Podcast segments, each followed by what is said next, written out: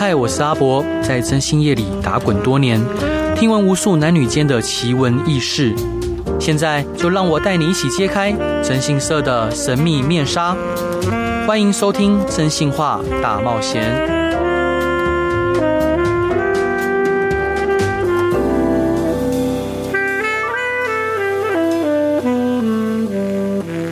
Hello，各位亲爱的听众朋友，大家好，欢迎回到飞碟电台，收听由我真心是阿仔所主持的《真心话大冒险》。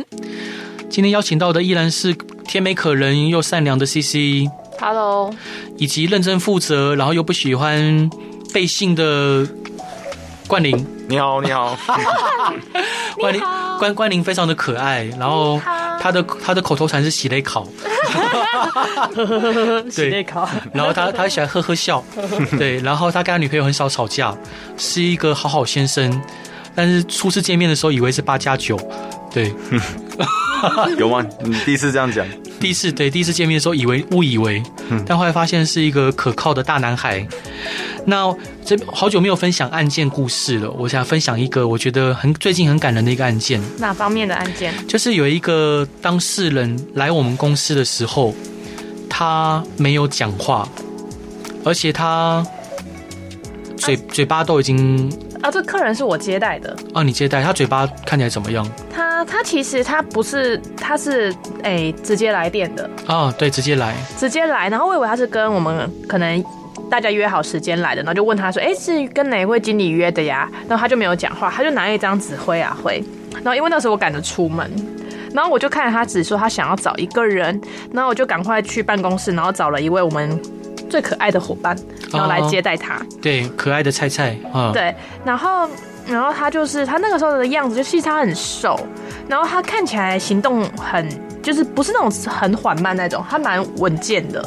可他就是没办法讲话，他都用写的。然后他是气管嘛？还是就是声带？声带，声带跟气管都已经切掉了，都已经切掉了。嗯，对，然后是完全无法讲话的。是，呃，跟各位报告，因为我们这名当事人他得了口腔癌。呃，已经口腔癌末期，然后呃，医生跟他说，他只剩下半年的寿命，只剩下半年不到的寿命。那他觉得他在生命中的最后这半年，他想要找到他的初恋女友，好，就是已经分开很久的初恋女友，所以他来找上我们，他希望能再见他一面。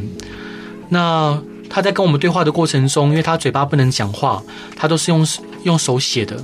然后我们再用呃，就是口语回应他。那这一张一张的纸，我觉得里面就是含纳着、蕴含着他对于初恋女友的思念跟情感。是，因为已经过了好几十年。他跟初恋女友在一起七年。对，那后来这初恋女友，呃，说来有点有点坏坏，劈腿。他在他兵变，兵变了，兵变，兵变。当兵的时候兵变，对，兵变。那后来，这个我们当事人呢，当时也没有选择原谅他，嗯，两个人就这样子分开了。那分开之后，现在我们这当事人已经走到生命的尽头，所以他非常希望可以再见这个初恋女友一面。他想告诉他说：“我非常想念你，我也非常的爱你跟在乎你。”对，所以我们就接下了这份委托。感人的委托，嗯，感人的委托。那各位可以猜看看，我们到底有没有找到呢？好，没关系，我们下一段再来讲。我们来听一下动力火车的歌。呃，刚刚聊到就是我们有个当事人，他得了口腔癌，然后在生命的最末，他希望可以再见他的初恋情人一面。这几十年来，他从来都没有一天忘记他当时的女朋友。但当然，这个女孩子也呃，现在过得怎么样，他也不知道。他就委托我们来找寻。后来那女生有结婚吗？好像有，但是离婚了。那这位先生也是离婚了，对不对？我印象中，呃，我去台湾，他单身，他单身，他单身，对。嗯，嗯嗯。那后来我们接了这个委托之后，我们就很努力的找寻，最后终于，呃，在抽丝剥茧之下，我们找到了这名女主角。耶，对，没有找到。对，那找到这名女主角，我们就告诉呃我们这个女主角，呃，我们的来意，我们就说，呃，有一个先生，呃，他。他叫某某某，他一直想再见你一面，他想告诉你，呃，他非常的想念你，他非常的谢谢你，而且在生命的最后，他他想告诉你说，感谢你有出现在他生命中。然后女主角就很难过，也很感动的掉眼泪。她告诉我们说，她一直也想再见他一面，感人。对，想再见他一面。那当然，呃，就算他们。他们可能也无法再在一起了，因为毕竟男生快过世。对，毕竟我们这个当事人男主角，呃，他的生命已经到了尽头。嗯，但我们就顺利的协助他完成了一个愿望。我不知道他是不是他所有的遗愿里面最大的一个，但是当我们把这个女主角也想再见他一面这个讯息告诉他的时候。他就不断的在纸上说谢谢谢谢，嗯，谢谢，他很激动，对，然后一直不断的说谢谢，嗯，很多人会说啊，做征信社这一行就是偷拍啊，就是俩高啊，好啊，我很多事不能跟你讲，到时候你怎样怎样哦。其实我觉得他们对于呃侦探对于征信业这个行业定义太狭隘了，嗯，我认为在我心目中，在我从以前到现在，我一直定义就是。我在做的事情就是替别人做本来他们无法完成，或者是不能自己去做或不能自己完成的事情，然后让我来一一的替他们结束，一一的完成他们的愿望。说的真好啊！那你不好，也就是本来就是该做的事情，嗯，本来就该做的事情。就我们可以替你完成你现在你所你所想要做的事情，只要你不方便自己去做或自己做不到，对，那就交给我们。嗯、那。呃，之前上一段节上上一集节目里面，我们有提到说，我们接下来会有让我们公司更加的正常化，啊、呃，拓展，拓展吗？其实我目的不是拓展，嗯、其实我我并不是很在乎钱这件事情。确实，我确实没有很在乎钱的事情。嗯，那我目标当然是希望说，因为我们读书人求三不朽嘛，立功、立德、立言。嗯，啊，那我希望我们可以。在征信业这个行业里面，可以稍微立点功、立点言、立点德，来让后面的人遇到事情的时候，知道说哇，原来我的事情其实可以透过征信社、透过私家侦探来解决，这就是我的目标跟愿望。那即使现在目前，呃，这个这个事情有点难完成，但是我们持续的去做，好吧？这一段这首歌呢，呃，也是想要献给这位客户的，是林宥嘉的新歌。我不是神，我只是平凡却执拗爱着你的人。我们一起来听这首歌。Hello，各位亲爱的听众朋友，大家好，欢迎回到飞碟电台，收听由我真心社阿仔所主持的《真心话大冒险》。今天邀请到的伙伴是甜美可人的 CC，跟认真负责又有趣的冠霖。冷冷漠的两位，你好。刚刚刚刚博哥超冷，甜美可人的 CC 语带不屑，那不屑？我怎么敢不屑？怎么可能？好，那冠霖呢，在日前刚完成他人生的第一个抓奸的案件，超快啊！对，那呃，我先跟各位听众朋友报告，就现在所谓的抓奸，因为已经没有所谓的通奸罪了，也就刑事通奸罪刑事已经除罪化了，所以说。比较不会像各位在以前在乡土剧啊，或想象里面就是那种啊破门而入啊，掀棉被啊，大吵大闹啊，更多的是我们收集好证据的时候，然后在他们无可狡赖、无可辩驳的情况下，要求他们好来谈判。好，这可能比较接近于现在抓奸的定义。那像前几天好抓奸，呃，就是因为我们都安排好了。拍的正确非常漂亮，我们拍到那客户的老公跟小四，好，因为他客户老公有小三有小四哦，我们拍到了大量他跟小三小四相处的画面，其中小四的画面，呃，也更更是在路上手牵手啊、拥抱啊，好亲吻脸颊这些画面，我们都拍得非常的清楚，同时呢，上面有记录的时间跟地点，在诉讼上，好，我们当事人几乎可以说立于不败之地。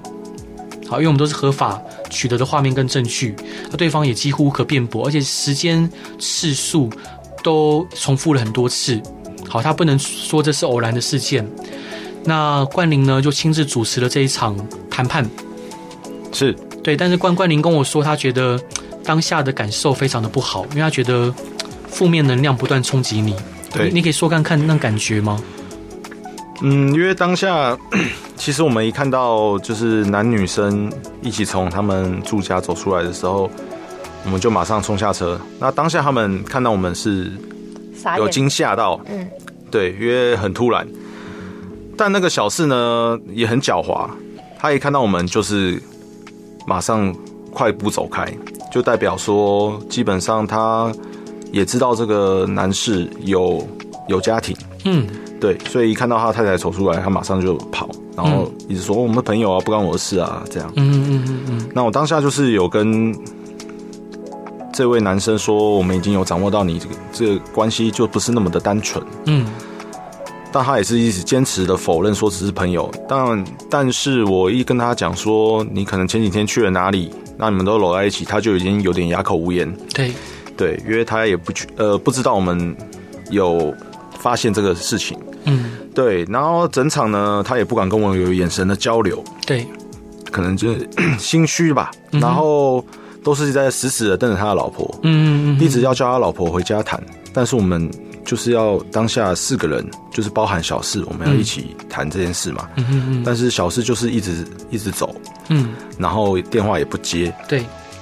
然后我就是一直跟那个男生说：“你怎么会这样做？”对不起，你老婆的事呢？然后他男生都不觉得自己有错，嗯，他都觉得是老婆的问题，嗯，对，所以也不好沟通这样。我想跟各位听众朋友介绍一下这个案件哦。我们当事人这个客户是一名女孩子，她她非常的传统，非常传统的一个女孩子哦。她这辈子没有交过任何的其他对象，她的老公就她第一个对象，而是而且是亲戚朋友介绍的。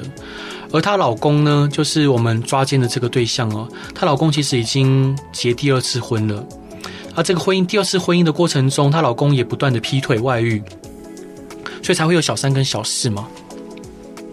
那我们当事人其实她因为她很温顺，所以她一直都选择以泪洗面，她不敢有任何的反击反抗，加上她老公是南部的一个望族，好，家里的事业呃做得非常的好。那我们这客户就在帮老公打理，就是在家里，在平常白天的时候，呃，打理公司的账务，然后回家的时候要帮忙照顾小孩，还要帮忙煮饭，帮忙照顾小孩一切事情。老公什么事都不做，然后晚上哄小孩睡觉。我还记得他第二天来找我的时候，第一次来找我的时候，他的孩子发着高烧。发着高烧，然后他就不断的要陪着他孩子，哄着他孩，他孩子也很乖，都不吵不闹。好，但是你就看得出来，他孩子非常的不舒服。所以那天他来找我的时候，他孩子其实在公司的沙发上睡了一个下午。但是同一时间，我们看得到，呃，她的老公，呃，就是正在跟别的女性去汽车旅馆开房间，好去做各种不好的事情，嗯、其实当当下确实会觉得蛮唏嘘的，就是你觉得这么好的一个这么传统的一个女性，却被她老公欺负，好，那她老公就像刚刚冠霖讲的，她老公也不觉得自己有错，觉得自己好像啊都是你无法满足我，都是因为你对，好怎么样怎么样，但是说真的，小三小四超级丑哦，都比原配偏丑很多。对，我们原配其实就是一个呃高高的可可爱爱的一个大姑娘。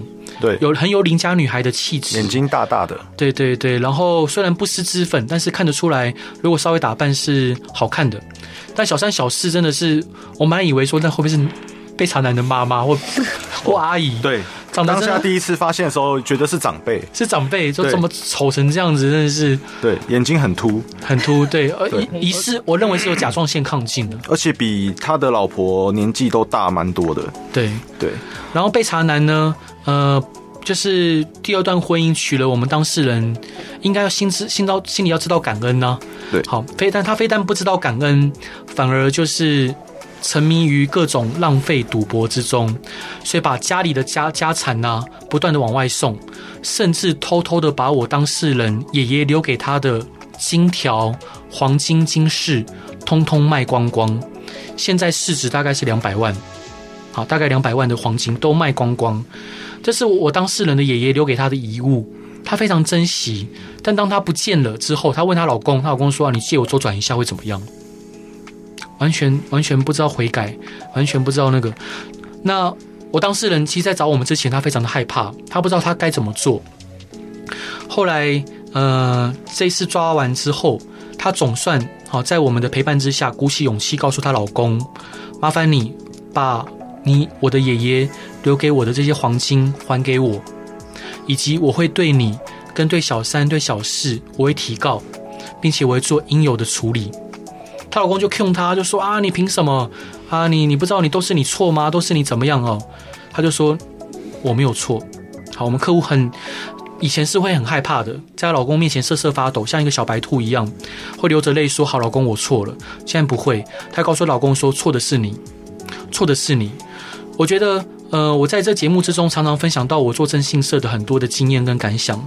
我觉得从事一个从事征信业，从作为一个合格且专业征信业者，有一件很重要的工作，就是我必须武装我当事人的信心，我要让我当事人知道说他是有选择的。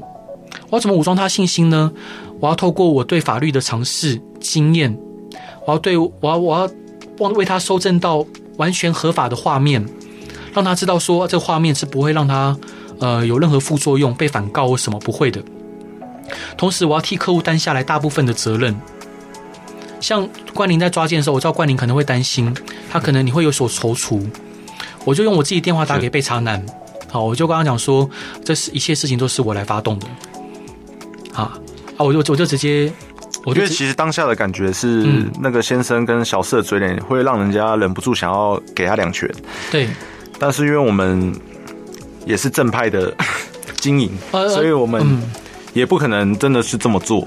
对，这这边我修正一下冠霖的说法，就是其实，在抓奸的场合，好，尤其是在可能比较偏室内的时候，我我现在讲的并不是说鼓励这样做哈，因为第一时间他们可能还没有办法去录音录影。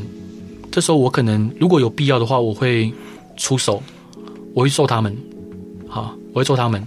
当然，可能拉到旁边，我会请冠霖揍我几拳，我会说我们是互殴，我们是互殴，因为伤害罪本来就是告诉乃论嘛。嗯，对，好，然后他们也没有办法证明说他们没有还手啊。好，对，我们在抓奸的过程中，我们必须把对方的气焰压下来。啊，那我这个不是重点，我只想跟各位听众朋友报告，就是我对于这个案件里面或相关的案件里面，我最开心的就是我看到我当事人从原本无助，然后不知道该怎么面对先生的情况，变到他可以武装自己，他可以知道说，就算我没有我的先生，我也有一片属于我自己的天空，我可以自己把小孩抚养的好好的。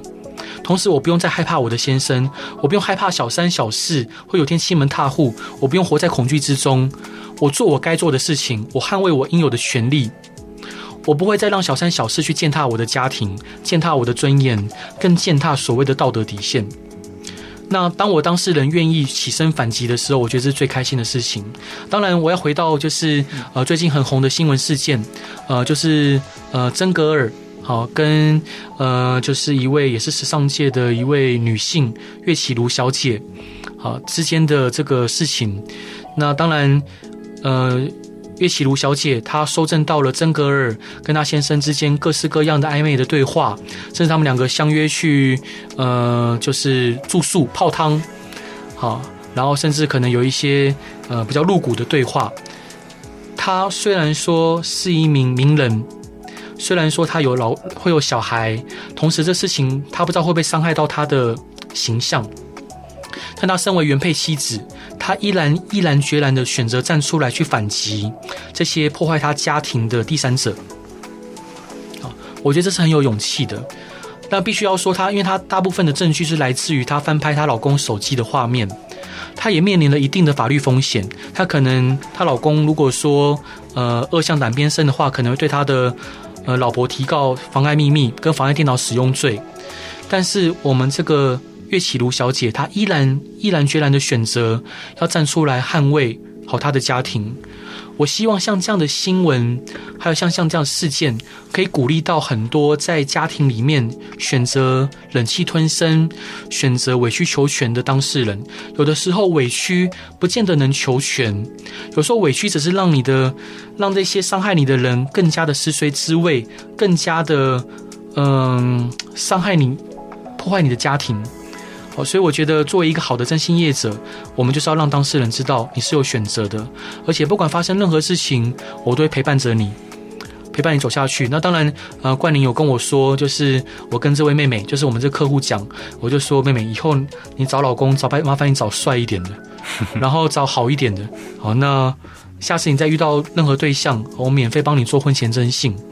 好，他听到的时候其实很感动，是很感动的。嗯、但是真的哦，就是我其实蛮心疼这位妹妹。老实说，这个抓奸我们案件金额收的非常低，是低到点靠。我甚至有念念冠霖说，你那个成本花太多，对，人要倒贴了，对，要倒贴了，对啊。但是我觉得有时候赚钱的机会有的是哦，虽然我也不年轻了。但是我一直跟我的弟兄伙伴讲，说其实我们年轻人赚钱机会有的是，我们不用每个案件都赚到钱，我们也不用说啊、像同行一样，就是什么事都讲钱，有比钱更重要的事情，就是道义。好吧，我们一起来听一首歌，呃，是吕思纬的《当我变成我们》。Hello，各位亲爱的听众朋友，大家好，欢迎回到飞碟电台，收听我真心是阿仔所主持的真心话大冒险。今天邀请到的伙伴是非常可靠的冠霖，以及非常可爱的 CC。Hi，Hello，您好，CC，你好像最近有有一个很很可爱的案件想分享给大家。不可爱啊，是可怕。可怕，说看看。呃，最近有一个案件，就是说，就是其实我的客户是一个很漂亮的女生，是这种超漂亮那种。哼。然后。然后他就过来，然后他过来就找我们公司咨询嘛，然后就传给我一大堆，就是对话截图，嗯、是他跟另外一个女孩子的，嗯，他们都在讨论男朋友，对，就我客户会说她老公是处女座的，嗯，他会说，哎，我我老公怎么样怎么样怎么样，怎么都跟你男朋友不一样，因为她男朋友也是处女座，嗯，他就会说啊，怎么都是处女座差这么多，然后我们男朋友明明就都这么，就是工作类型像，收入很像。为什么个性差这么多啊？你男朋友那么疼你啊，然后我男朋友、嗯、我老公却这样子对我。对，他们会一直互相大概为期两三年吧，一直互相分享就是感情生活。对，然后后来在今年初的时候，你去年底今年初的时候就越想越不对。嗯哼，然后我客户就跟我讲说，他觉得他们的对象是同一个人。好，同一个人，对，他觉得他们的对象是同一个人。嗯，那我就说怎么可能？他说，你可以帮我调查看看我老公到底有没有去这个女生家嘛？嗯，他觉得他们在共用男朋友。对，然后我就说，哎、欸，你怎么可能？你这样都没有发现？而且他一直在跟你讨论，就是说他们都会问说，哎、欸，你最近的跟男朋友好吗？跟老公好吗？有没有出去玩？嗯、也都会放放照片。然后因为。这个小三以小网红自居，所以他绝对不会放男生照片，嗯、可他就会放一些出去玩的照片啊，哦，风景照、食物照，他都觉得说，哎，奇怪，我老公好像也有去吃过这个餐厅，嗯嗯嗯，对，所以就是一种小细微的东西就被太太发现，然后就开始就想要调查说，哎，到底是不是这个我的闺蜜跟我共享老公？啊，是，哎，超可怕，很可怕，超可怕。所以我们客户什么星座？我们客户是。我想五二六，五二六是双子座，对。对，双子座。超可爱。然后他说一开始超生气的，他说他他他还没有确定，他一直在怀疑的时候，越看就他开始回去翻记录，嗯，越看越像，越看越像，然后终于就就来咨询，然后就来调查。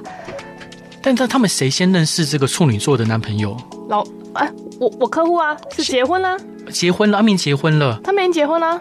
然后闺蜜不断的拿着就是差不多的状况来问我们客户，对，所以他是故意的嘛，调缸的嘛，调缸的，对，然后会故意放一些有你真好爱心，有你的世界什么都很完美爱心。那那这个客户这这个客户的老公做什么做什么工作的？可以就是让工地工程，呃，是自己是小老板吗？不是小老板，给人家就是自己做工地主任，然后有大概四五个暗场要跑的那种，那也还好啊。对啊，还好，没什么钱啊，没什么钱。可是小三很有钱，小三，所以是他客户客户的老公长得很帅，也还好，也还好。有冠霖帅吗？冠霖帅一点，那 他应该蛮帅的，他应该 没啊，误会一场，误会哦，误会，大家冠霖你有误会哦，中间有什么误会？好吧，我们先来听一首歌，太开心了，听到草东复团了，好开心哦。你有在追吗？有啊，有啊。当然有啊，好开心哦！好了，啊，刚刚上一段呃，CC 聊到说，她有一个案件叫做假面闺蜜，就是呃，她发现她聊的男朋友听起来怎么跟我老公好像很像哎，所以请你调查，结果嘞？诶，就是共用老公，共用老公，共用共用一个男人，就是共用一个男人啊。对，然后她老公就是还一直骂她是神经病，他说你们的感情不是很好吗？干嘛怀疑？这有什么好怀疑的？哎、欸，我跟你讲，这其实是男人的梦想，你知道吗？很多男人的梦想，不是我。哦，冠冠冠霖，你有没有笑想过你女朋友的闺蜜？没有，没有，OK，好，从来没有。男生一般笑想是可能女朋友是双胞胎吧？双胞胎是吗？哦，双胞胎对，地体影响这样。什么双胞胎、三胞胎之类的？对对，一个憧憬啊，一个憧憬。那那那个母女洞之类的呢？这我倒没想。博哥是不是有神仙想过？不是我 完完全不会看这种。好，没事。好，我们跳跳过这话题，那个比叉叉了。好吧，那调查结果是怎么样？调查结果就是说，其实老公很，其实老公真的很忙，老公真的很多工地要跑，嗯、老公也真的每天七点出门，十一点回家。嗯，可是他都会抽空去找小三，一个礼拜大概两次。啊，去多久？几个小两三个小时啊？天哪，两三个小时可以做很多事。对，然后然后小三就也会讨牌，就会在 IG 上发说他生病了，好痛苦，希望有人抱着我。然后大概过了两个小时，就发一张动态，一只猫抱着一只狗，写 You and me。然后我的委托又爆掉了。对对对，对于对于好朋友来说，就是曾经的好朋友、好闺蜜做出这样的事情，会觉得很。很难接受，对，然后他就觉得说：“天啊，这女的也太假了吧！”嗯、他说：“凭什么这样子？就是凭什么这样子对我？”然后，而且他还会一直觉得说：“嗯、当时我掏心掏肺跟你聊这么多，然后我们还比较过，为什么我老公明明都大家都类似，为什么你的男朋友就对你比较好？”他现在回想起来就觉得是真在渣，就凭什么我老公对他比较好？哦、对，然后天啊，我就觉得很有趣。有客人真的大爆炸，然后又昨天他们又在。去逛夜市，然后手牵手，然后在路上就是有点那种跳跃式前进，对，然后对，然后委托就觉得终于抓到了，抓到了吧，然后我一定要告这女生，他说我一定要让这女的死的很惨，然后是，对，他就是会很气愤，然后我就觉得说天啊，如果我姐妹这样子对我，嗯，真的不知道该说什么，哎，这真的很难很难受，就像其实我们也会。因为关关冠霖有担心过自己的好兄弟，就是打量你女朋友的眼眼光不正经吗？呃，基本上跟我比较好的朋友都不会这样。嗯，对对对，因为如果这样做，我会揍他。嗯，对，是。对，我跟你说，还有另外，我还有另外一个案件，突然想到类似的，就是我有个客户是男女朋友而已，然后已经论及婚嫁了，对，然后她有一天发现她老公，她男朋友的手机里面很多自拍影片，嗯，然后也有有关她的，嗯，然后他们他就觉得没差，有关他就算了，可是他后来发现他会笑想他朋友的太太人妻，他怎么发现的？然后因为他会换脸到他脸上去。AI 换脸，要 换脸哦。等一下，那 OK，就是就是客户发现，就是他拍他自己，但是把脸换成人妻们，人妻们，他超暴怒。怎么会有人有这样的的兴趣啊？哎、欸，这个如果被发现是兄弟呀、啊，就觉得说你怎么会笑想我太太？嗯，对吧？嗯，是这个意思吧？哎、欸，对。呃，你 你要呃，因为因为广播嘛，很多很多东西不能讲，对，但是 冠霖怎么想？这很这真的很恶心，真的很恶心，是我觉得恶心，非常恶心，恶心，对，不行，no no no no，嗯，你们眼角带着笑跟我讲 no no，不不真的不行啊，真的不行，真的不行，对不对？对，朋友妻不可戏，对，然后我的客户就。傻眼，因为他们原本就已经在吵分手了，然后是因为我原本想把替他解决恐怖前的困扰，就是其实他想掉，他原本想让男朋友断绝跟这些小三，就是这些外诶、欸、劈腿炮友啦，应该这样讲，炮友的联络，然后后来他。忍无可忍，终于决定要分手了。男朋友就是宣称说：“我要把你的裸照都删出去。”哦天哪！那我们可以帮他摆脱。对，我就说我就协助你。他后来说他不要了，我他说也不用协助我了，我就是要断绝断断绝联络。因为男人绝对不敢，因为男人其实只敢用嘴巴讲。他发现那些人妻影片之后，嗯、他整个人对这个男生刺心啊！他觉得实在太恶心了。凭什么？你说你拍我的影片就算了啊，你拍我还转到别人的脸上？哎、欸，我真我真的要再次呼吁哦，就各位广大的。女性朋友，不管你再怎么喜欢你的另外一半，就算你们已经论及婚嫁，或者就算你们已经结婚了，我觉得就是不要拍私密影片，就真的不要，超麻烦。对，超麻烦，就绝对不要，绝对不要。不管你在怎么爱他，不管你觉得什么留纪念也好啊，还是你觉得怎么样，那这其实会有很多的问题跟麻烦。我们已经遇到很多这样的咨询。那当然，我们在过往的经验，我们会直接有很多方法可以摆摆那个，因为时间不够。所以其实我们很多方法可以去让我们当事人免于这样的恐惧，但最好的根源就是不要去拍这样的私密影片，千万不要拍哟！真的。那呃，如果各位听众朋友如果有任何想问的问题，或遇到任何疑难杂症，或想听的案例呢，都欢迎来到真心社阿宅的粉丝团与我分享。最后一段想分享给大家的歌是佳佳的新歌《为你的寂寞唱歌》，同时也是模仿范的插曲。希望大家喜欢今天的故事，那大家晚安，拜拜。拜拜。